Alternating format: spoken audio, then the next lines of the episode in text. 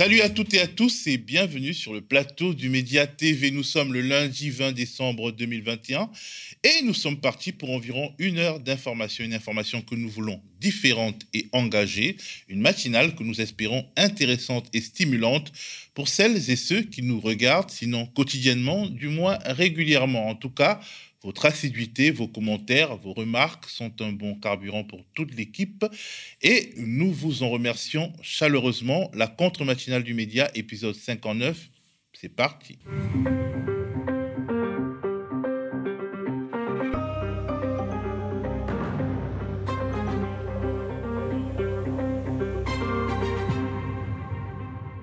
Ce lundi, comme tous les lundis, vous aurez droit aux zap politiques du week-end. Mon invité sera Paul Elec, doctorant en sociologie et ancien attaché parlementaire. Ensemble, nous évoquerons des sujets divers comme le surgissement de la presque candidate Christiane Taubira, Jean-Luc Mélenchon en campagne en Guadeloupe et en Martinique, le Covid qui sème le doute sur la manière dont vont se dérouler la période préélectorale et l'élection présidentielle elle-même, etc., etc.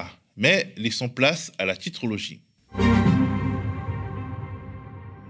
On commence par une info qui n'a pas été traitée par nos quotidiens parce qu'elle est tombée après la plupart des bouclages. Et du coup, on peut la consulter sur les sites internet de nos journaux comme sur le monde.fr. Le Chili, le candidat de la gauche, Gabriel Boric, gagne l'élection présidentielle. Une victoire qui est également un symbole puissant et pour cause, Député depuis 2014, ancien leader syndical étudiant, Gabriel Boric, âgé de 35 ans, c'est-à-dire l'âge minimum pour être candidat, se présente comme l'héritier politique du mouvement qui s'était dressé en 2019 contre les inégalités dans le pays et qui avait abouti sur la convocation d'une constituante. Son adversaire, José Antonio Cast, José Antonio Cast, 55 ans, est un homme d'affaires qui se présente lui-même comme nostalgique de la dictature d'Augusto Pinochet. Mon camarade Gémil reviendra sur le sujet dans la contre-matinale de demain. Pour revenir aux une de nos quotidiens nationaux, le Covid est présent presque partout. Le Covid, la cinquième vague, l'obligation vaccinale et le variant Omicron. Réveillons le Covid tape l'incruste, titre Libération. Flambée de Omicron, passe vaccinal, première dose pour les enfants. Les Français s'apprêtent à vivre, à passer une nouvelle fin d'année sous le signe de la pandémie, résume le quotidien de centre-gauche qui parle de l'amère Noël. Un Noël au goût d'amertume et non pas la femme du Père Noël. Bien sûr, Libé qui donne la parole à l'épidémiologiste Antoine Flao, lequel explique que Omicron répond mal à certains traitements. L'Europe tente d'endiguer la déferlante Omicron, titre le Figaro. Pendant que l'Allemagne et la France misent tous sur la vaccination, les pays voisins multiplient les restrictions du couvre-feu à la fermeture des lieux publics, écrit le Figaro. Reconfinement aux Pays-Bas, couvre-feu en Irlande et tensions liées aux restrictions en Belgique, le Figaro effectue un tour d'horizon européen.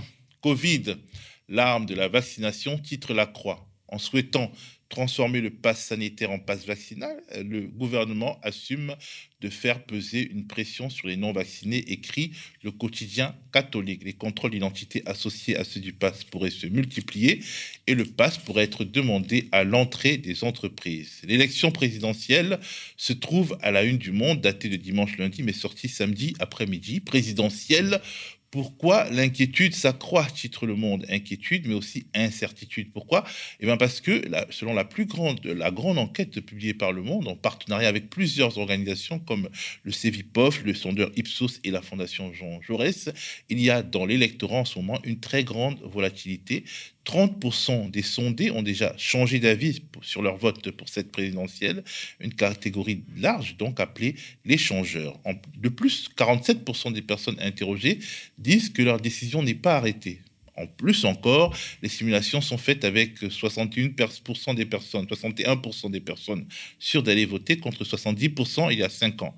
Plus le scrutin s'approchera, plus les personnes considérées jusqu'ici comme des abstentionnistes se décideront et personne ne sait pour qui. Bref, rien n'est joué. Du côté de la presse indépendante, je ne saurais trop vous conseiller un article des jours.fr, son titre Hidalgo du coq à l'âne. Notez le jeu de mots. Bref, l'article recense les volte-face idéologiques effectuées par la candidate du PS durant sa carrière. Anne Hidalgo a commencé comme inspectrice du travail du côté des travailleurs donc, puis est entrée à la direction des ressources humaines de l'actuelle Veolia du côté du patronat. En politique, elle est passée du soutien au très droitier Bernard Delanoë au soutien à Martine Aubry qui se situe à la gauche du PS. Elle s'affirme féministe, mais a soutenu sans réserve Dominique Strauss-Kahn après l'affaire du Sofitel, l'affaire Nafissatou Diallo, et n'a pas toujours traité Éric Zemmour de guignol raciste et xénophobe, notamment quand eh, il interviewait dans le cadre de la sortie d'un de ses livres. Bref, l'article est passionnant. On lira aussi avec intérêt cet article de Reporter, le quotidien en ligne de l'écologie. Les fumées toxiques, un poison de plus dans l'enfer que vivent les migrants. Pour affronter le froid, les demandeurs d'asile et les sans-papiers allument dans leur camp de misère des feux de fortune. Ceux-ci dégagent des fumées toxiques, créant de fréquentes maladies, écrit Reporter. On continue avec le ZAP politique, mais avant ça, je voudrais vous parler de la période cruciale que nous vivons en ce moment. Nous sommes en pleine collecte de fonds de fin d'année, une mobilisation de fonds sans laquelle nous ne pourrons pas continuer en 2022, en tout cas pas continuer de manière optimale, alors que les défis tant de défis nous attendent. Pour participer, allez sur campagne.lemediatv.fr, euh, faites-nous un don sur la plateforme OKPAL. Regardons notre vidéo d'autopromo pour vous donner le cœur à l'ouvrage. Bonsoir Eric Zemmour. Bonsoir. Marine Le Pen, bonjour. Bonjour. Merci d'être avec nous ce matin. Vous êtes candidate à l'élection présidentielle. Il ne faut certainement pas accueillir ces migrants. Donc beaucoup sont potentiellement dangereux. Ah, mais on les laisse mourir de froid derrière les barbelés. Parce bien sûr que oui, mais bien sûr que oui. Il faut que la police tire à balles réelles. Ça rigole plus là. Hein. Eh, reculez, reculez.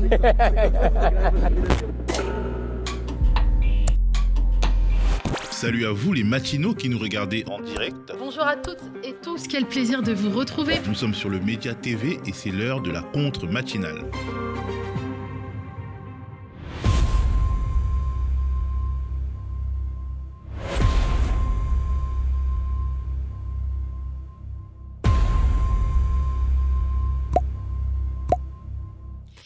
C'est désormais l'heure du zap politique du week-end, comme tous les lundis. Aujourd'hui, je commenterai l'actualité politique de ces derniers jours avec Paul Elec. Paul Elec est euh, doctorant en sociologie et intervenant régulier de l'émission De la bière, des chips et des gauchistes, diffusée sur YouTube par la chaîne de la revue Regard. Dans une vie antérieure, il a été attaché parlementaire et a donc pu observer de près nos institutions et celles et ceux qui l'animent. Nous allons aborder plusieurs sujets, dont le premier sera l'entrée en campagne de en pré-campagne du moins de Christine Taubira, Christiane Taubira.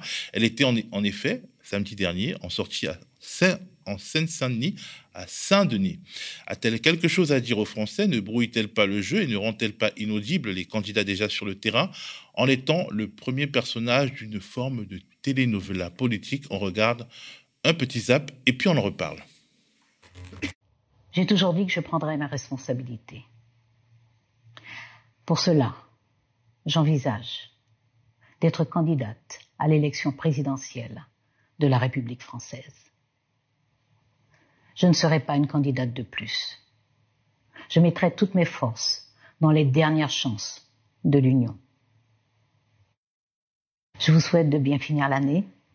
Je vous invite à prendre soin de vous, de celles et de ceux que vous aimez. Et je vous donne rendez-vous à la mi-janvier. Il y a la primaire populaire qui semble le dernier espace, qui, semble le dernier espace où euh, cette union peut se construire. Euh, J'ai déjà dit à plusieurs reprises à voix haute tout le bien que je pense de ce processus démocratique et générationnel. Euh, ses fondateurs euh, ont construit la crédibilité du processus. Ils lui ont donné une autonomie. Euh, il appartient justement à ses fondateurs d'en préciser les règles. Ça semble effectivement euh, le dernier espace où cette union pourra se construire.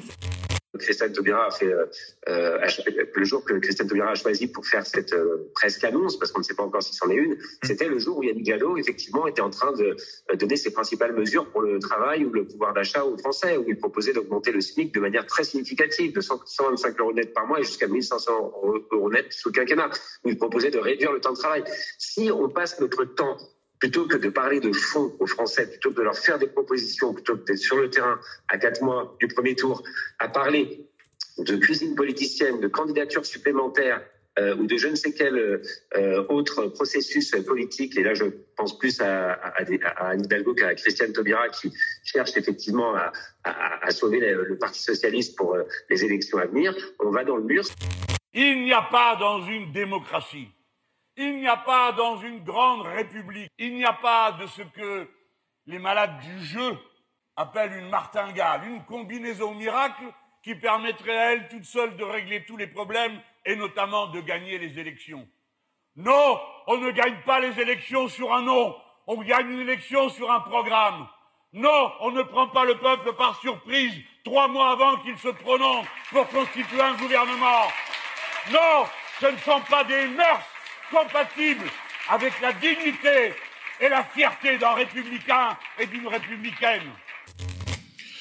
Bonjour Paul et merci d'être venu commenter ce week-end politique avec nous. On vient d'entendre Christiane Taubira et sa presque annonce de candidature ainsi que son clin d'œil à la primaire populaire et aussi les, les réactions de Aurélien Taché, soutien de Yannick Jadot et de Jean-Luc Mélenchon, euh, candidat à la présidentielle au nom de l'Union populaire. Que penses-tu de cette séquence politique, de cette irruption euh, de Christiane Taubira? En rajoute-t-elle au brouillage général à gauche ou bien est-ce que ça peut être un moment euh, de sursaut?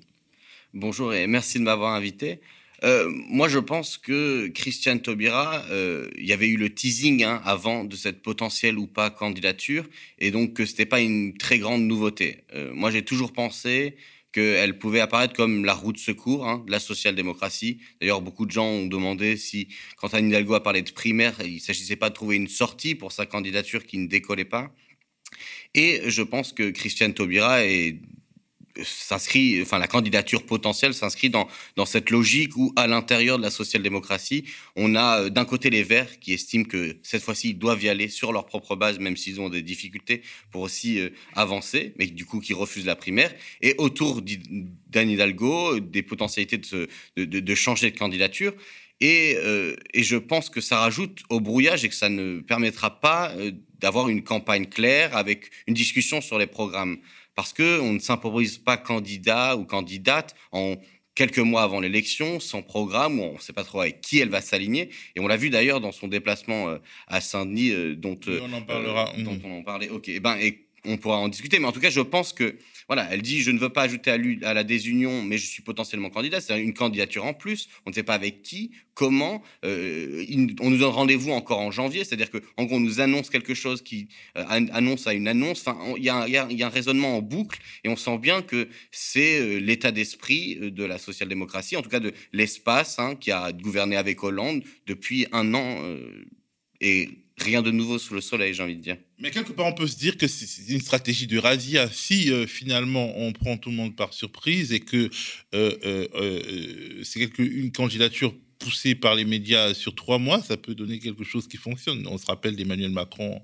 en 2017 moi, j'entends, mais je suis peut-être sceptique. Je pense que Christiane Taubira est une personne appréciée, une personnalité appréciée, une personne qui peut être éloquente, qui peut parler à beaucoup de gens, et je pense qu'il ne faut pas le sous-estimer. Maintenant, je pense aussi que euh, ses propositions, euh, son ancrage à gauche, euh, ne, sera pas, ne sera pas suffisant pour répondre aux aspirations qui se posent euh, de façon de plus en plus euh, intense suite à la crise sanitaire, mais à la crise sociale qui s'enfonce. Et j'ai du mal, moi personnellement, mais peut-être que je suis un grand sceptique, à avoir cette candidature avancée. Je pense qu'effectivement, par contre, ça a un potentiel négatif qui, sur la campagne, en tout cas sur la clarté des positionnements à gauche et des discussions de fond, parce qu'on va avoir ce running gag d'une candidature, d'une union pas d'une union. On va encore parler personnalité, on va encore parler pendant des cycles médiatiques différents de qui va être la candidate ou le candidat pour rassembler la gauche. Rassembler, on verra qui elle rassemble. Et donc, du coup, euh, moi, je vois plutôt ça comme euh, euh, voilà, un, moyen de détourner de discussion de fond plutôt que véritablement de rassembler. Maintenant, on peut pas faire de la divination. Il y a Aurélien Taché, euh, soutien de Yannick Jadot, qui disait justement que son annonce a brouillé le message de Yannick Jadot qui faisait des propositions et qui sont devenues inaudibles. Est-ce que justement, quelque part, c'est pas un peu un troll pour les candidats qui ont, même si ça ne se passe pas très très bien, ils ont déjà une certaine base, Jean-Luc Mélenchon et Yannick Jadot, est-ce que euh, Taubira va pas les troller d'une certaine manière et prendre la lumière médiatique? Ah si, si, je pense que c'est effectivement le cas. J'ai vu Yannick Jadot un peu énervé sur un plateau dire moi je suis candidat, elle l'envisage de l'être. Euh, même son cloche du côté de Jean-Luc Mélenchon qui dit écoutez, euh, on peut pas, c'est pas sérieux. Euh, on a des programmes, on, qui sont construits, qui prennent du temps, qui demandent des efforts, etc. Et on a une personne qui arrive et qui va être candidate et sans, euh, sans proposer ou je ne sais pas, sans s'identifier à quelque chose de très particulier ou qui, qui, qui justifierait une nouvelle candidature. On, ne sait pas ce qu'elle propose. Donc oui, je pense que c'est ça, c'est un, un, un, potentiel de disruption euh, de la campagne parce que on va parler encore une fois du phénomène, de la symbolique, de ce qu'elle pourrait représenter, sans regarder qu'est-ce qu'elle et euh, politiquement, c'est-à-dire qu'est-ce qu'elle a fait, euh, de quoi elle est responsable, parce que c'est ça aussi la question de sa candidature. Elle a été euh, en responsabilité, on peut en faire le bilan, et ça c'est pas l'impression que me donne quand on parle de Christiane Taubira aujourd'hui. J'ai pas l'impression qu'on fasse le bilan de ce que de ce qu'elle a fait quand elle était au gouvernement ou avant.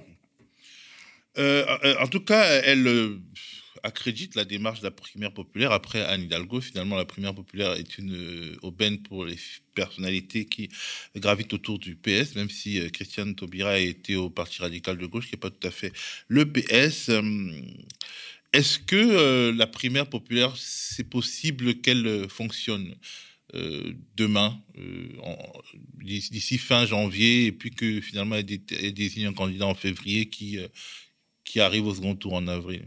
Bah, qu'elle fonctionne, mais pour qui? Je pense que pour ses partisans et ses partisanes, c'est-à-dire les personnes qui ont signé l'appel et qui travaillent à, un événement, je crois, en janvier, le 27 janvier, euh, ils vont déclarer que pour eux, l'objectif est rempli. Ils ont rédigé une, sorte de socle commun qui, pour moi, vraiment désubstantialise la politique, puisqu'il s'agit de de créer des consensus assez mous Hein, où finalement on, peut tout le monde peut adopter la proposition commune puisqu'elle ne veut plus rien dire, elle sous une forme consensuelle où tout le monde peut l'accepter, tout le monde peut l'identifier ou la comprendre de manière différente. Et je pense que oui, ils peuvent organiser leur événement dans euh, le cercle fermé. C'est-à-dire parce que la primaire populaire, qu'est-ce que c'est? C'est une initiative. On peut comprendre que les gens prennent des initiatives, mais c'est une initiative qui veut remplacer le corps électoral, c'est-à-dire le seul corps légitime à prendre euh, des décisions sur euh, qui on veut voir en responsabilité, ou alors un corps militant, c'est-à-dire un corps à l'intérieur des organisations qui décident dans leurs organisations qu'est-ce qu'ils pensent être le meilleur pour euh, une candidature, à euh, et, donc, euh, comment dire, prendre cette, ce, ce, corps électoral et substituer un autre corps dont on ne sait pas très bien qui sont les profils, qui sont les personnes qui vont voter. Donc, peut-être que dans leur cercle, euh, ils vont réussir à obtenir, euh, euh, je pense, peut-être un désistement d'Hidalgo et un remplacement par Christiane Taubira. En tout cas, les gens qui veulent bien y participer dans ce cercle, peut-être qu'ils peuvent réussir le tour de passe-passe qu'essaye depuis tout à l'heure de faire bah, Hidalgo qui veut décrocher et qui appelle à l'unité alors qu'elle avait dit l'inverse et qui change de, position tous les trois. Donc, est-ce qu'ils peuvent réussir? Ils peuvent réussir un tour de passe-passe en changeant un candidat ou une candidate pour une autre qui euh, ont les mêmes lignes politiques. Alors, est-ce qu'ils arriveront à mettre véritablement d'accord des candidats et des candidates qui ont des programmes très différents et des divisions qui existent au sein de la gauche, qu'on ne peut pas nier? Ça, je n'y crois pas. Je pense que voilà. Mais alors, euh, euh, tu dis qu'ils veulent substituer à, l'électorat national ou alors au, corpus des, différentes tendances politiques quelque chose de nouveau. Mais en réalité, les primaires ouvertes déjà lors de la primaire du Parti socialiste en 2017 et même en 2017 et même lors de la primaire euh, des, de ELV, c'était plutôt euh, euh, des, corps électoraux mouvants, mous. En fait, c'est tout le monde pouvait quelque part y participer. Oui, vous avez raison. déjà, il faut se dire que à l'époque, la primaire du PES, c'est presque 2 millions, c'est un peu plus de 2 millions de votants. Donc, c'était un phénomène lié aussi à la taille et au poids qu'avait le Parti socialiste, qui n'était pas aussi décrédibilisé qu'aujourd'hui. c'était effectivement ouvert. Euh, bon, j'avoue que moi j'y étais déjà hostile parce que je pense que euh, il est légitime que les personnes qui travaillent toute la journée à construire des organisations politiques puissent aussi choisir euh, leurs candidats et leur candidature. je pense simplement qu'il y a des biais en fait. Qui, quelle, est la, base sociale quelles, quelles, sont les catégories socio-professionnelles que l'on rencontre dans ces milieux-là? Moi, de l'impression que j'en ai, c'est surtout des gens comme moi, à savoir des gens très diplômés qui habitent dans des centres-villes et qui ont comment dire, comme vision euh, l'idée, jamais prouvée, jamais démontrée, que unité égale victoire et que c'est la seule solution. Euh, et, c'est donc un segment, à mon avis, très particulier qui peut aussi avoir des tendances à voter pour certain nombre de candidats, pour les candidats euh, euh, qui ne sont pas forcément en, faveur d'une certaine conflictualité, qui n'ont pas le même rapport que certains autres à l'Europe, ou en tout cas à la confrontation qu'ils pourraient avoir sur certains sujets comme les traités européens et l'application euh, euh, de, des questions de l'austérité, etc. Donc euh, moi, je me méfie. je pense que de toute manière, il est trop tard, qu'il y a des gens qui sont en campagne depuis un certain temps, que des programmes ont été proposés, et que c'est sur cette base-là qu'il faut décider, et jamais sur ben, ce que dit Jean-Luc Mélenchon, une martingale, ou en tout cas une, solution toute faite qui qui n'est pas prouvée, qui n'est jamais démontrée, et qui voilà, qui est, qui est appelée comme c'est une vérité révélée. Hein une incantation. Il y avait euh, dans le dernier JDD un énième appel pour l'union à gauche via une primaire ouverte. Et parmi les signataires, il y avait Carole Delga et Martine Aubry, des figures du PS qui avaient justement refusé l'union en Occitanie et à Lille lors des élections régionales. Un des signataires, un élu ELV euh, au Conseil de Paris, l'a d'ailleurs fait remarquer. Et, c'est ça qui rend les choses un peu cocasses. C'est-à-dire que euh, des personnes qui, dans leur comportement, ont été plutôt très euh, sectaire et très retranché sur les bases de la social-démocratie euh, euh, droitière, des fois. En fait, aujourd'hui, ils sont les, partisans de l'Union. Est-ce que c'est des calculs qui, qui le déterminent? Est-ce qu'en réalité, l'Union n'est qu'une sorte de manière de revenir au premier plan, d'empêcher Hidalgo, d'empêcher Jadot de faire main basse sur la social-démocratie ou d'empêcher Mélenchon de, de, de, faire main basse sur l'idée de gauche? C'est quoi le calcul d'une Carole Delga ou d'une Martine Aubry? Euh, difficile d'interpréter exactement ce que elle, elle pense, mais en tout cas, ce qui est vrai, c'est que euh, la question de l'unité euh, au niveau de la social-démocratie a quand même été toujours, à mon avis, hypocrite. Vous savez, les gens qui ont voté plus à gauche que la social-démocratie pendant des années sont des gens qui n'ont jamais manqué à l'appel lorsqu'il fallait aller voter au deuxième tour, peut-être pour un candidat ou une candidate face à la droite, face à l'extrême droite. Et l'inverse n'est pas forcément vrai. D'abord, euh, il faut regarder les primaires euh, euh, où Benoît Hamon sort. La moitié de, des électeurs sont allés voter directement à Macron. La moitié des soutiens du PS sont partis. On a vu comment ils l'ont flingué à ce moment-là. et ces gens-là, effectivement, ne veulent l'unité que dans le but de ne pas se confronter directement aux électeurs. En tout cas, c'est ce que je pense. C'est-à-dire, on sait bien que la campagne d'Hidalgo ne décolle pas. Il cherchait, ce que je disais tout à l'heure, une route de secours, une, porte de sortie. Et donc, l'unité, la façon de, de, le poser, c'est une manière de dire, de, de, se déresponsabiliser, à mon avis, d'un score extrêmement mauvais qu'ils pourraient faire s'ils étaient euh, directement face à l'électorat, qui ne veut plus entendre parler euh, de ces gens. Euh, et d'ailleurs, dans la tribune qui a signé, j'ai vu 1500 élus de gauche, euh, si c'est la même tribune, c'est que des socialistes. C'est-à-dire qu'on est encore d'accord, on sort l'arrière-garde socialiste, en tout cas les élus locaux. Je pense que c'est normal que les élus locaux s'expriment, mais enfin bon, on voit bien que c'est pas des élus. J'ai pas l'impression que ce soit des élus de toute la gauche. J'ai pas vu beaucoup d'écolos dire dans cette tribune, etc. Ou des communistes ou d'autres. On est vraiment sur aidez-nous à mettre la pression pour qu'on puisse euh, ne pas être responsable de notre défaite. Donc l'unité, et puis quand ils ont la, la, possibilité de ne pas faire l'unité, c'est-à-dire quand ils se sentent en position de force, alors là, par contre, il n'y a rien à part le sectarisme. Donc oui, je pense des régionales, notamment, c'est une élection qui leur, euh, qui leur était favorable, et puis ils n'ont pas beaucoup voulu de l'unité. Alors, l'universitaire André Gunther, spécialiste en histoire visuelle, a écrit et je lis, Zemmour ou Taubira suivent la leçon de Macron. Les nouveaux héros du politique ne sont pas des porteurs de programmes ou des acteurs de transformation, mais des porte-paroles chargés de théâtraliser des sensibilités. Est-ce qu'on assiste à une mutation des attentes politiques, de l'opinion publique, des électeurs, qui veulent surtout que les candidats expriment leur propre subjectivité à eux, avant toute autre considération? Et c'est pour cela peut-être que Christiane Taubira fait rêver les gens qui, euh, au nom d'un certain nombre d'affects, d'un certain nombre de représentations, projections, euh, elle leur parle. Et donc, du coup, il veut qu'elle parle à la France en leur nom. Est-ce qu'il n'y a pas un truc comme ça qui se joue? Aujourd'hui et qui fait justement que ceux qui s'accrochent à des programmes ont l'air un peu passéistes je sais pas. Je pense que effectivement, le rôle du symbolique, euh, de, des représentations via l'incarnation euh, euh, des candidatures joue un rôle profond parce que je pense peut-être que le registre du discursif, c'est-à-dire de l'incarnation et de la façon dont on s'exprime, dont on incarne des choses, va prendre plus de poids dans un moment où les organisations politiques euh, sont démonétisées, dans un moment où la crise politique, on sait, elle a cette, cette, cette caractéristique particulière où les liens entre les, populations, les organisations politiques sont rompus, ou en tout cas les rapports représentants-représentés sont remis en cause. On l'avait vu dans tous les mouvements sociaux euh, des dernières années, on a toujours un moment des gens qui veulent parler en leur nom. Et donc du coup, euh, la solution face euh, voilà, au désamour qu'on a des fois au, face enfin, auprès des organisations politiques, syndicales, et, etc., c'est peut-être aussi de trouver des, des figures providentielles euh, et en plus, la Ve République, elle permet ça, elle, favorise à la présidentielle. Donc effectivement, la question subjective, euh, elle, se joue parce que l'incarnation, par euh, définition, euh, c'est subjectif. Il y a un côté subjectif du candidat et puis il y a comment on se reconnaît dans la subjectivité du candidat. Donc peut-être, moi je, le déplore. Je pense que par contre, il faut pas surestimer ça. C'est-à-dire qu'il y a un moment où on a l'impression qu'il y a des phénomènes de mode, qu'il y a des personnes qui émergent tout d'un coup, etc.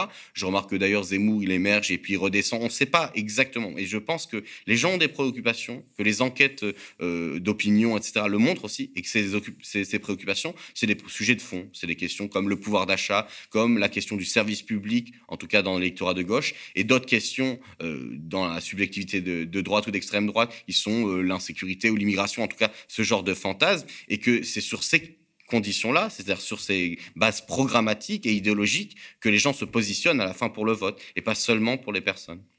Alors, Christiane Taubira était à, Saint-Denis, Jean-Luc Mélenchon poursuivait sa campagne aux Antilles, en particulier, en Guadeloupe, où il a rencontré les soignants dans un contexte de révolte générale. Il était en Martinique aussi, où il était en meeting et a beaucoup parlé agriculture, autonomie agricole et autonomie en général, hein, alors que la question de la colonialité refait surface aux Antilles, mais aussi en Nouvelle-Calédonie au regard de Magnéto.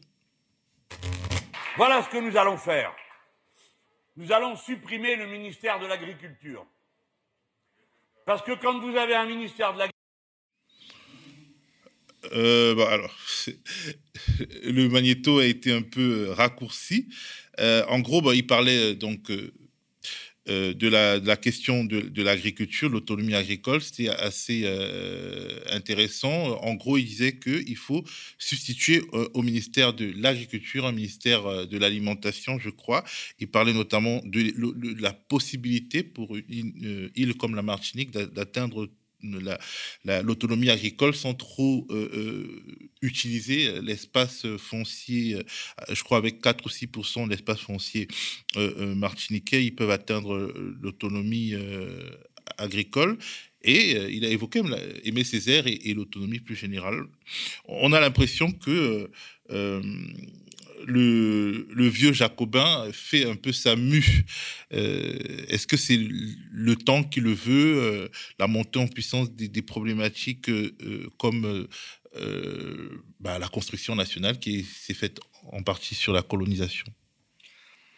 En tout cas, je ne sais pas d'où part sa mais c'est vrai qu'il y a un changement de, ligne. Je pense que c'est un changement que Jean-Luc est un pragmatique euh, il observe les mouvements d'opinion, il observe aussi la façon dont on doit répondre à des situations et, répondre euh, à des dire, à des, des, aspirations. Et sur place, effectivement, euh, ce qui est intéressant, c'est qu'il il couple toujours les questions d'autonomie avec la question de la souveraineté à construire en collectif, c'est-à-dire avec l'Hexagone. Il, multiplie les exemples sur, par exemple, sur la, la, question de l'autonomie alimentaire en disant finalement la situation où on exporte énormément de biens, elle n'est pas si différente de l'Hexagone où on a aussi en termes alimentaires une dépense à l'extérieur. Donc en fait, euh, en, en, proposant la question de il faut discuter de l'autonomie, il est dans une situation où il dit on ne peut pas résoudre euh, les, les, les, situations et on ne peut pas répondre aux aspirations par la force, euh, par la brimade ou par euh, une parodie de référendum comme ça a été le cas suite au boycott en Nouvelle-Calédonie. Il veut d'ailleurs que tu avais t'étais exprimé dessus en disant que tu comprenais, en tout cas tu soutenais la position du FLNKS en, en Nouvelle-Calédonie qui a boycotté le référendum d'autodétermination.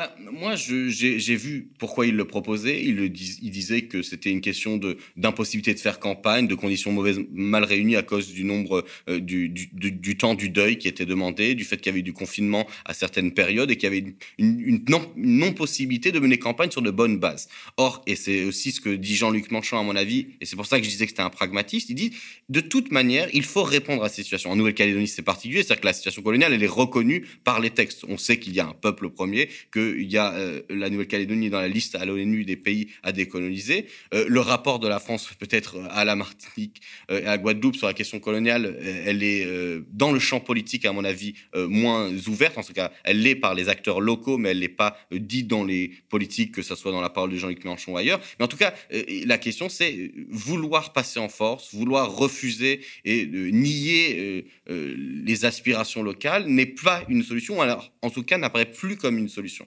Donc, euh, euh, je pense que cette question de l'autonomie, de ça, c'est juste répondre à des aspirations en disant la discussion démocratique euh, on est assez mature aujourd'hui. En tout cas, j'espère que le champ politique et ces propositions-là sont assez matures pour dire il faut discuter. Et, voilà. Alors après, sur l'alimentation, euh, encore une fois, je dis toujours, je pense c'est autonomie, souveraineté. C'est-à-dire que euh, pour avoir les besoins de son autonomie aussi, il, faut, il faut aussi avoir un soutien de la part d'autorités qui ont failli en fait sur place. Et je pense c'est ce qu'il dit sur la, question de l'agriculture. Elle est jamais sans poser la question du chlordécone où on a un État qui a menti.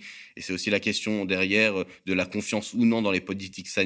C'est le fait que quand on a menti à des populations, quand on les a traitées de façon différenciée.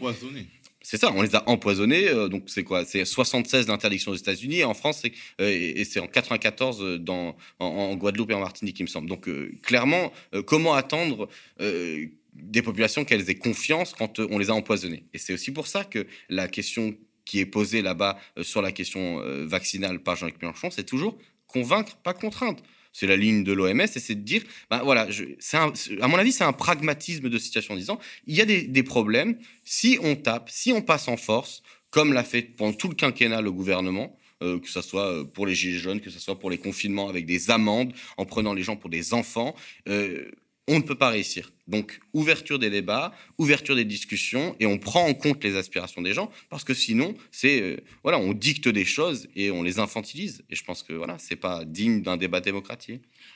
Alors, je voulais aussi qu'on parle d'un thème qui va, je crois, monter dans les jours et les semaines qui viennent et qui peut se résumer en quelques questions.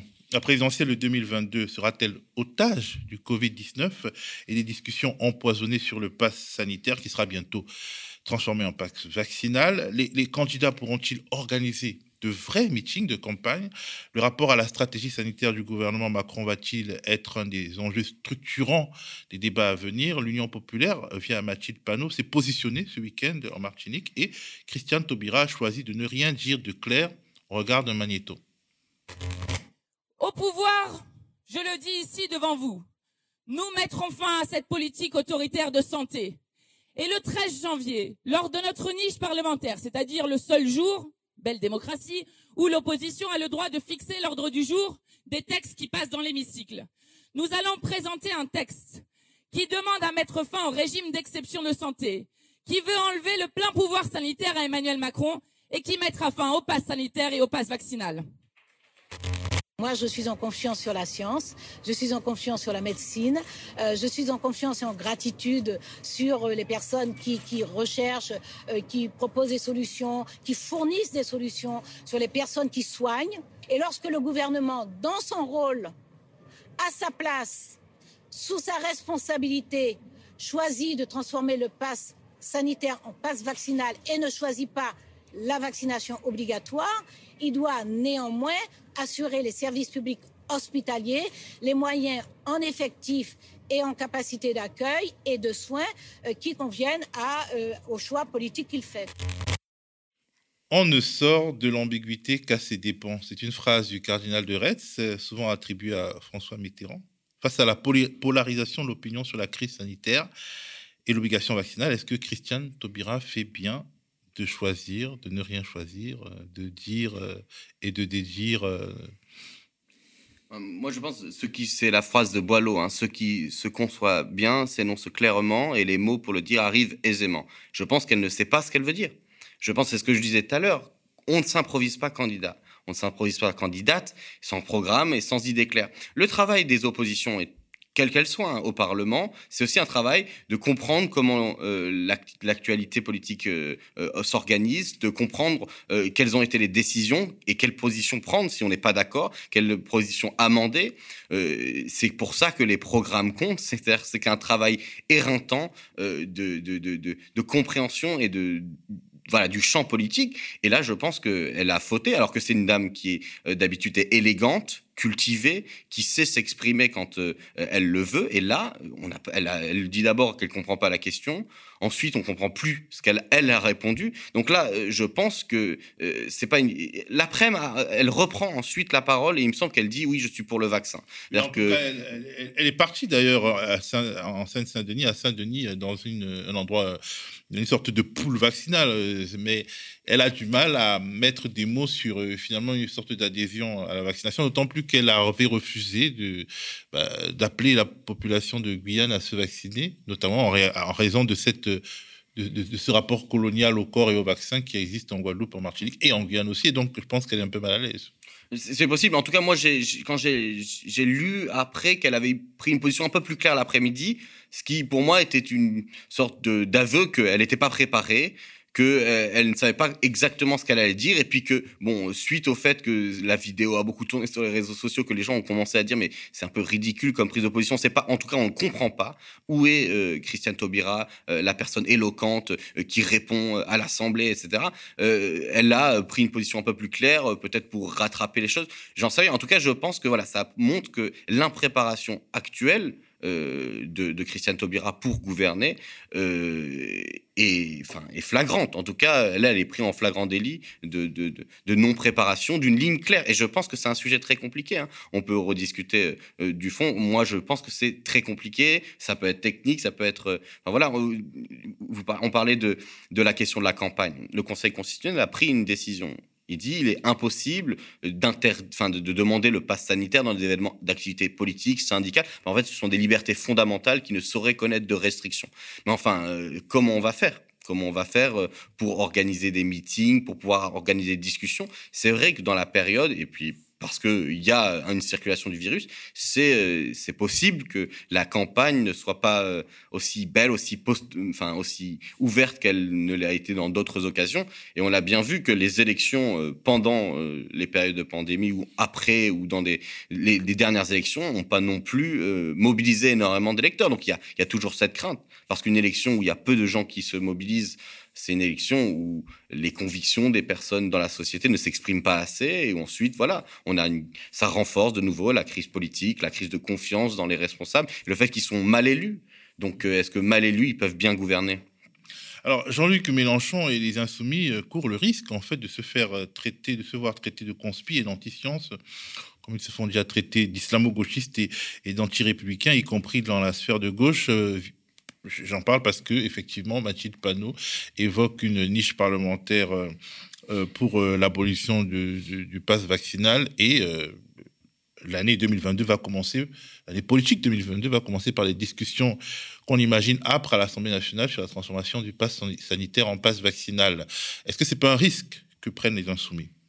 Bah, moi, je pense surtout que c'est une opération de com montée euh, par le Parti socialiste pour les faire passer pour les anti-vax. C'est-à-dire que moi, je suis regarder la proposition euh, et euh, enfin de la niche parlementaire, c'est-à-dire euh, l'opposition fixe pendant la niche parlementaire euh, le, programme de l'ordre du jour à l'Assemblée nationale. Et j'ai regardé, et la loi, elle propose quoi? Elle propose d'abroger deux, euh, deux questions, mais enfin une seule principalement, c'est l'état d'urgence sanitaire, duquel dérive la possibilité d'avoir un pass sanitaire, duquel dérivera la, question du pass vaccinal. Et il est dit très clairement que la question, c'est cet état d'urgence, il permet des pouvoirs exorbitants au Premier ministre, mais aussi au préfet, etc. Des prises de, on peut arrêter la circulation des individus, on peut arrêter euh, euh, certaines réunions publiques, certains accueils, euh, lieux d'accueil au public. Enfin, ce sont des, des, états d'exception. Et puis, comme toujours, surtout avec le gouvernement Macron, il faut se méfier de ce genre d'état d'exception parce que ça commence comme une exception, des, lois qui sont votées dans, dans,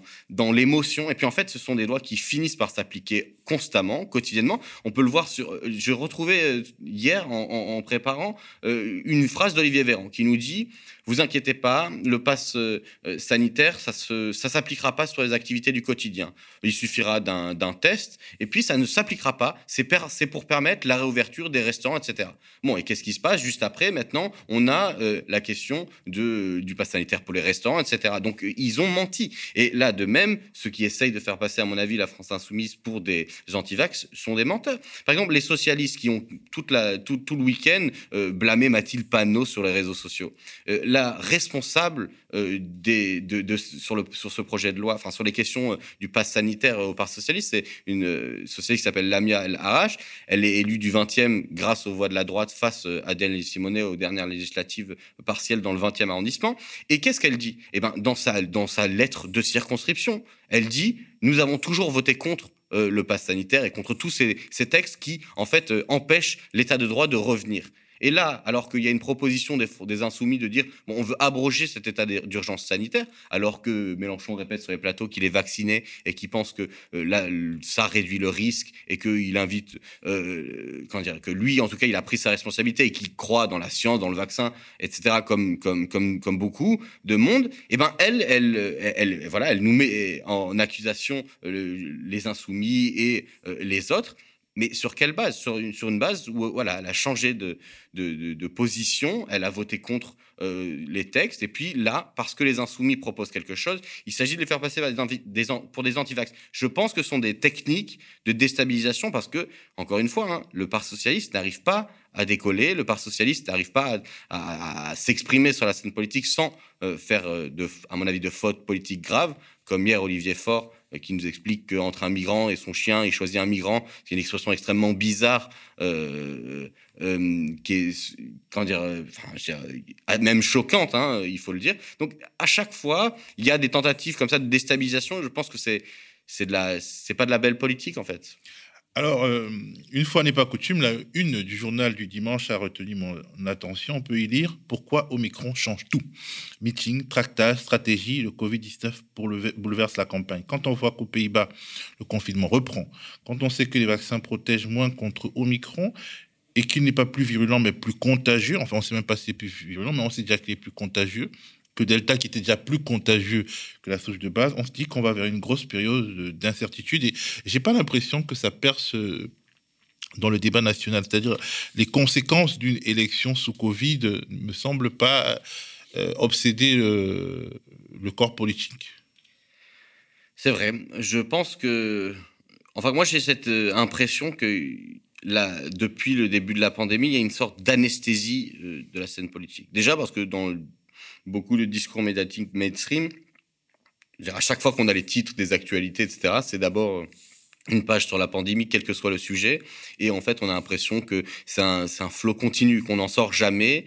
Et euh, en même temps, de la scène politique, on entend peu parler. Et puis quand on entend parler, on a euh, voilà, un déversement de techniques, de, de, de, de conseils techniques, euh, tout et son contraire, avec euh, euh, des, même des responsables qui se, se, s'en mêlent les pinceaux. Là, je disais tout à l'heure que le Conseil constitutionnel a bien pris position pour dire les activités politiques et syndicales doivent être autorisées. Gabriel Attal, le porte-parole du gouvernement, s'est planté la dernière fois en disant que certaines organisations pouvaient imposer le pass sanitaire pour recevoir du public dans le cadre d'activités politiques. Il, encourageait en tout cas à le faire, c'est interdit.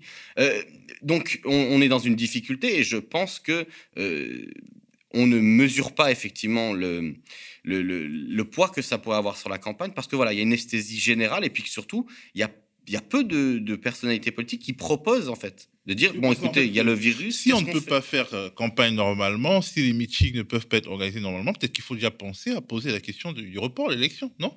Alors le report de l'élection euh, je pense qu'il est il est un report technique parce qu'on a l'impression qu'après euh, quand il commence à faire beau le covid il y a un petit tassement. C'est une question qu'il faut peut-être poser. Bah, en tout cas, il y a soit la question du report, soit la question de s'il advenait qu'il y ait des élections, quelles sont les mesures qui seraient à prendre pour qu'elle s'organise dans de bonnes conditions. C'est-à-dire euh, quelles sont les mesures que l'on prend dans les bureaux de vote, dans les établissements qui vont recevoir euh, les électeurs et les électrices. Euh, Est-ce qu'il y a des purificateurs d'air à mettre? Est-ce que on, organise, on essaye d'organiser des, heures différenciées Moi, je sais pas, hein, je suis pas en responsabilité, donc je peux pas savoir techniquement, mais il y a soit ça, soit en tout cas la question du report. Je pense qu'il faut regarder juridiquement, c'est compliqué parce que le, je crois que le mandat présidentiel, il peut contrairement à d'autres élections, il ne peut pas véritablement excéder euh, la durée euh, officielle. En tout cas, je ne suis pas un juriste constitutionnaliste, donc euh, j'aurais plus de mal. Mais euh, je, pense que, en tout cas, la question, c'est comment ça se fait qu'il y ait peu ou pas de propositions, euh, en tout cas des, gouvernants déjà, et puis euh, ailleurs sur la scène politique, de, de propositions de, OK, le virus, on a l'impression qu'il va revenir, que tant qu'il n'y a pas une vaccination dans l'ensemble du monde, qu'on ne lève pas les brevets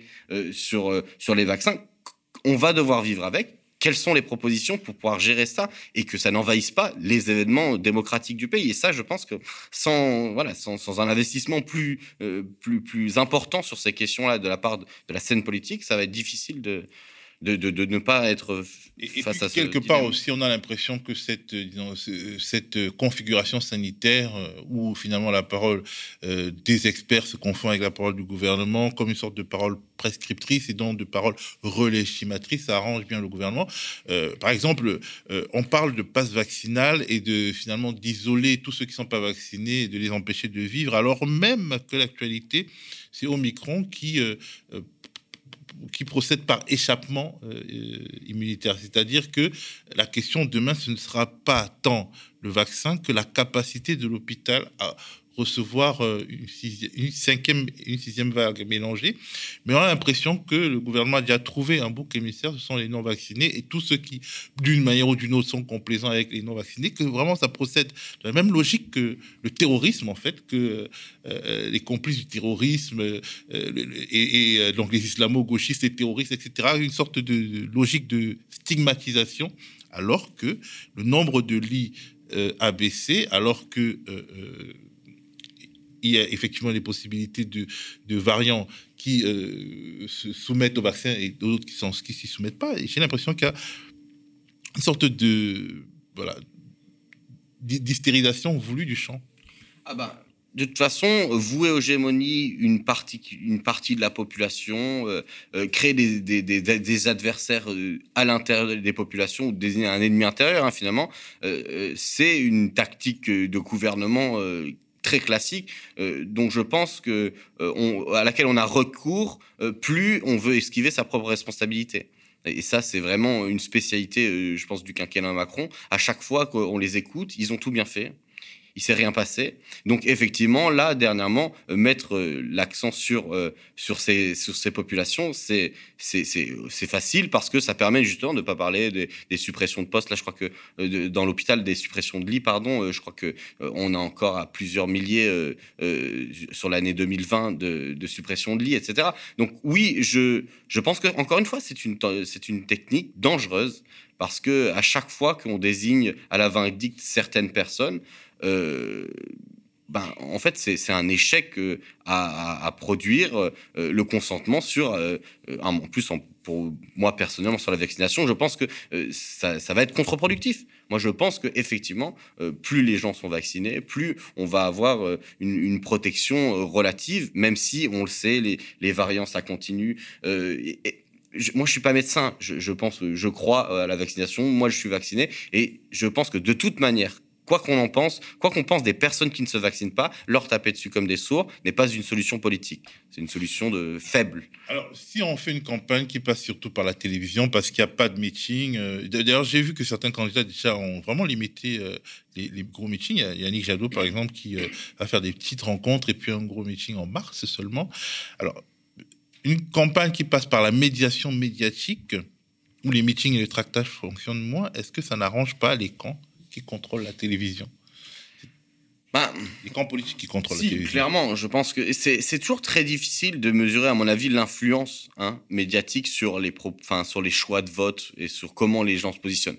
Ce qui est vrai, c'est que, euh, à mon avis, si des milliardaires euh, achètent des médias, euh, c'est qu'ils y trouvent un intérêt. Hein. Le meilleur cas, c'est Bolloré qui clairement vassalise à chaque fois qu'il achète. Il vire des journalistes pour des raisons infimes, pour un petit désaccord, pour une prise de position, et il en installe d'autres. On a vu que, je crois qu'il y a eu 76 départs à Europe 1. donc, on est vraiment dans la vassalisation, et donc ça doit avoir un enjeu. Sinon, ça ne se passerait pas comme ça. Surtout que des fois, euh, dans le secteur des médias, des, milliardaires rachètent à perte hein, euh, des, médias. Donc, euh, moi, ce qui m'intéresse plus là-dedans, c'est de voir que dans une crise politique, à mon avis, il y a des déplacements, il y a une démonétisation des appareils, il y a, une émulation à l'intérieur, il y a des recompositions, compositions d'acteurs, mais il y a aussi la possibilité à l'intérieur de la classe dirigeante de, de, de bataille entre différentes fractions.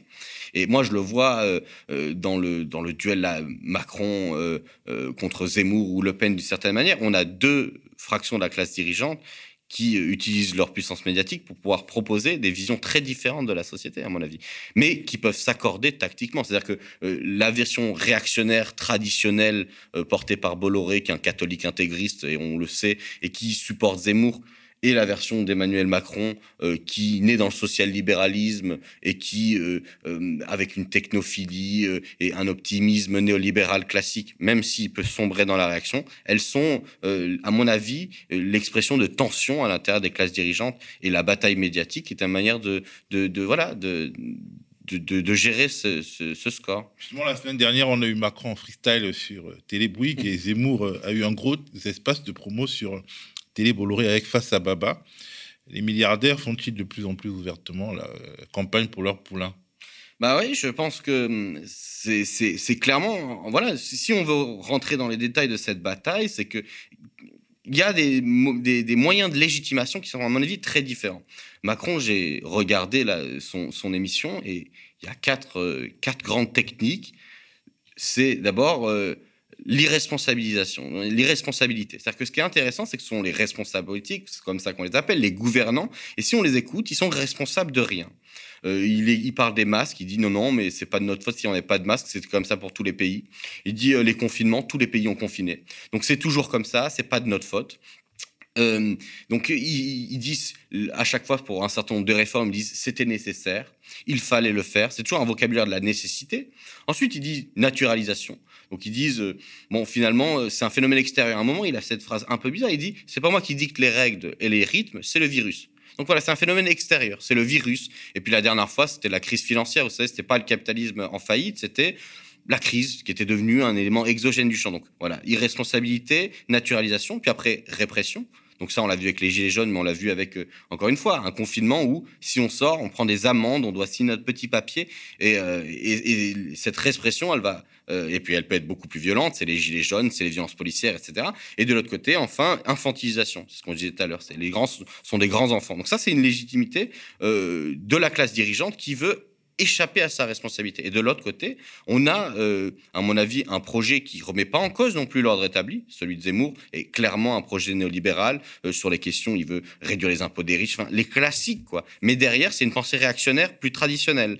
Ça ne veut pas dire qu'Emmanuel Macron ne peut pas être réactionnaire. Hein. Ça veut dire que là, il l'assume sur une base euh, de redistribution du champ en disant on va redonner euh, peut-être aux classes populaires de droite euh, un peu de pouvoir d'achat. On veut les, appâter avec une question de on va reprendre aux immigrés ce qui vous est dû. Mais enfin, finalement, c'est quand même euh, là une autre légitimation. Et cette légitimation, c'est le fantasme de la France que Zemmour perçoit dans, dans sa tête et qui n'est pas une réalité. Et, ça, Bolloré, je pense qu'il il le produit. Donc, effectivement, comme ils ont l'impression qu'ils sont quand même en contrôle, que ça va aller et que la gauche est en difficulté, je pense qu'ils jouent en interne une bataille entre deux moyens de légitimer le pouvoir des classes dirigeantes, avec des alliances sociales et des alliances de classe qui, euh, qui soutiennent les candidats qui sont assez différents.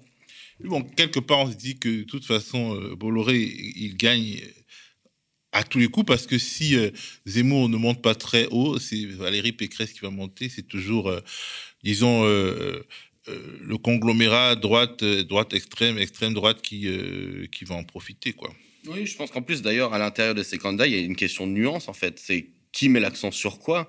Donc, euh, à mon avis, euh, Valérie Pécresse, ça va essayer de se démarquer un peu de l'extrême droite Euh, Tout en agitant son petit Ciotti, quand même. c'est ça, c'est ça. On- on- en fait, ils, misent sur tout et simplement ils sont en concurrence euh, sur le degré d'intensité euh, de racisme à l'intérieur des propositions, le degré d'intensité. Ils font des batailles. Il avait fait pendant la primaire de la droite des batailles sur qui supprimera le nombre de le plus grand nombre de fonctionnaires. Donc on est vraiment sur des degrés d'intensité qui met quoi en avant, mais de toute manière, dans l'ensemble de ces projets, ce qui est vrai, c'est que, euh, c'est que le lien, c'est qu'on ne touchera pas euh, à la question de l'ordre social, on ne touchera pas à la question des intérêts privés qui sont, qui permettent aux féodalités économiques aujourd'hui de se porter très bien, de faire des profits pendant la crise. De... Donc ça, c'est clair que c'est assuré. Simplement sur les représentations plus ou moins réactionnaires euh, des- de la classe dirigeante qu'il y a une bataille, à mon avis. Dernier sujet de ce zap d'actualité, Manuel Valls, qui était au grand rendez-vous d'Europe 1 CNews. Et c'était, disons, particulier. Face à cette situation, faut pas renoncer, faut être présent, faut tenir malgré euh, euh, les, euh, les, les insultes. Et oui, la gauche républicaine, elle doit pouvoir parler d'immigration. Dire par exemple que aujourd'hui il faut arrêter l'immigration, qu'il faut arrêter sans doute et revoir euh, Arrêter, les- Manuel Valls, Arrêter. Oui, oui, oui. Maîtriser ou arrêter Ah non, c'est arrêter. Arrêter l'immigration. Oui. Arrêter. Je, je, de- dans une tribune dans le Figaro, il y a quelques, dans le Figaro d'ailleurs, vous voyez, il y a euh, euh, quelques mois, j'avais, euh, j'avais, j'avais évoqué ces, ces, ces, ces sujets-là qui sont, qui sont majeurs. Je, je continue de penser, laissez-moi donc une minute là-dessus, que la priorité, c'est l'assimilation de ceux qui vivent sur euh, notre sol et le fait qu'ils aiment ce pays, sa langue, sa culture et euh, euh, son histoire. Ah, Je, pense, pour dire les choses autrement, que les deux grands enjeux politiques de cette élection présidentielle sont la recomposition de la droite ou des droites, le débat au sein de l'extrême droite, la candidature de Valérie Pécresse qui apparaît comme solide et une possible euh, alternative. Et le- Alternative à qui? À Emmanuel Macron? Oui, Certains disent que c'est bonnet blanc, blanc bonnet, c'est pas votre Non, je euh, ne, le, avis je, je ne le crois pas, mais avec un débat au sein de la droite sur sa capacité. Je parle de Valérie Pécresse, que je connais bien, et qui est une femme de, de talent, euh, euh, une très bonne gestionnaire de sa, de sa région, euh, avec une solide expérience, mais son, sa tâche, son objectif, sa difficulté, bien sûr, c'est d'identifier cette droite républicaine sans jamais rien céder à l'extrême droite. Alors, Manuel Valls, qui parle d'assimilation alors qu'il a essayé de devenir maire de Barcelone en Espagne, son pays d'origine, après avoir été Premier ministre de France, euh, j'étais pas prêt, moi. Bah, je pense qu'on n'est jamais prêt hein, pour Manuel Valls. C'est euh, quelqu'un qui revient, qui s'invite dans nos vies euh, grâce à une invitation euh, ici sur France Inter ou grâce à une tribune par-ci par-là et, et dont on n'arrive pas à se débarrasser finalement. Hein. Euh, il revient euh, chaque année. Bon, euh, ce qui était impressionnant, je vous remercie pas quand vous m'avez dit que, que je serais invité, j'ai dû regarder Manuel Valls. C'était pas un plaisir, mais euh, ce qui est impressionnant, c'est que effectivement, il euh, il prend tout, le long du débat, même les journalistes qu'on ne pourra pas euh, accuser de bolchevisme, du type Sonia Mabrouk, etc., lui demandent mais quelle est la différence entre vos propositions et le Front National? Quelle est la différence? Et il répète ces questions comme ça. Et c'est vrai qu'il y a des moments où c'est dur, quoi. C'est dur.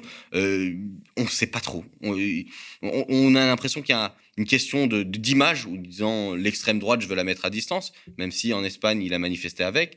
Euh, mais sur cette question, les mots qu'il utilise, assimilation, etc., on ne sait pas où il se situe, on ne sait plus où il se situe. bon, il parle d'assimilation alors qu'il est l'exemple type de que- quelqu'un en fait qui a joué à fond sur la double nationalité et euh, quelque part euh, ça accentue la perception du racisme parce que on, on a l'impression que comme il est franco-espagnol, sa plasticité identitaire elle est acceptable. Vraiment, en tout cas moi c'est comme ça que je le vis. Oui, je pense. bah, D'ailleurs, et puis Zemmour le fait dans son style. C'est-à-dire que je pense que ça se ferait même un cachet en disant, mais vous, voyez, euh, euh, je sais pas. Je, trouve qu'ils ont une vision peut-être très, très, très fermée de. euh, de qu'est-ce que c'est l'assimilation, de qu'est-ce qu'il faut faire pour faire. Il faut montrer pas de blanche en fait pour être français dans leur vision. Et ce qui, euh, ce qui, est assez dérangeant. Et puis surtout, enfin, le développement ensuite euh, surtout, il y a un moment, il parle de population arabo-musulmane dans des ghettos. Alors euh, déjà, qu'est-ce que ça veut dire? Est-ce que c'est qu'est-ce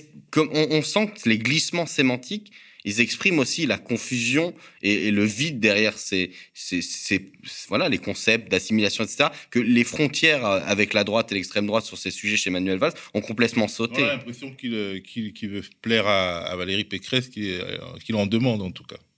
Ben, il avait d'ailleurs soutenu euh, au, régional. Hein. Il faut se rappeler qu'ils avaient appelé à voter avec, je crois, avec Huchon euh, pour Valérie Pécresse euh, parce que la gauche avait pris, enfin les socialistes avaient pris sur leur liste au deuxième tour une fusion technique très traditionnelle, euh, des gens comme Clémentine Autain, des gens comme Julien Bayou, qui estimaient être le problème principal, euh, enfin des, des, gens anti-républicains, etc.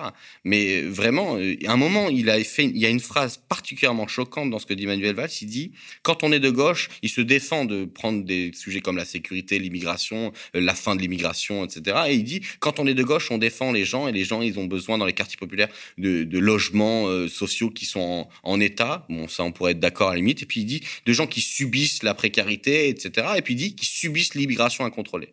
Donc je sais pas ce que ça veut dire, mais on voit bien que ce qui est intéressant, c'est qu'il fait euh, des appels de pied à Pécresse en permanence, mais il tient une ligne beaucoup plus radicale, à moins que, et on, verra, parce que Pécresse, elle est aussi capable de jouer ce jeu à la région. Elle, euh, elle a essayé de faire en sorte que les les étrangers ne puissent plus toucher, euh, comment on appelle ça, l'aide qui n'est pas un service, un tarif spécial pour pour pour les pour les transports. Est-ce qu'il n'a pas empêché d'utiliser un certain nombre de ressortissants étrangers pour gagner la primaire LR En réalité, bon, les propos de de Manuel Valls sont un lien réel avec le débat sur l'impasse de la gauche. Au fond, le PS, le gouvernement Hollande, était dirigé par cet homme.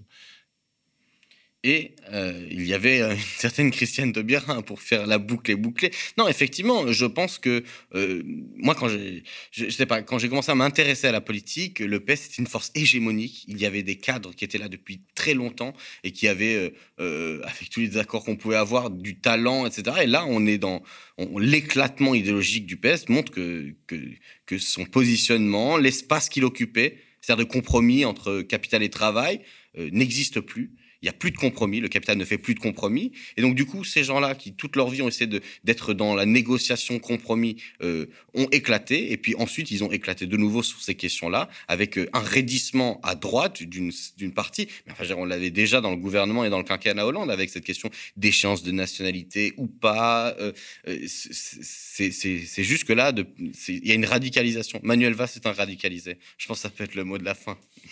Merci Paul d'avoir commenté ce week-end politique avec nous. Voilà, la contre matinale d'aujourd'hui, c'est terminé. N'oubliez pas de liker, commenter et partager cette vidéo pour lui donner de la visibilité. Si vous le pouvez, euh, participer donc à notre levée de fonds de fin d'année. Euh, le soir, euh, revenez à 19h, il y aura l'instant Porcher euh, avec Lisa Lab, Thomas Porcher, des économistes atterrés parleront, ils parleront les deux de Macron sur TF1, de Pierre Moscovici, premier président de la Cour des comptes, qui dit vouloir maîtriser les dépenses de santé en pleine pandémie. On, se demande bien de quelle maîtrise ils parlent. La, ils parleront aussi de la fameuse union des gauches et de bien d'autres sujets.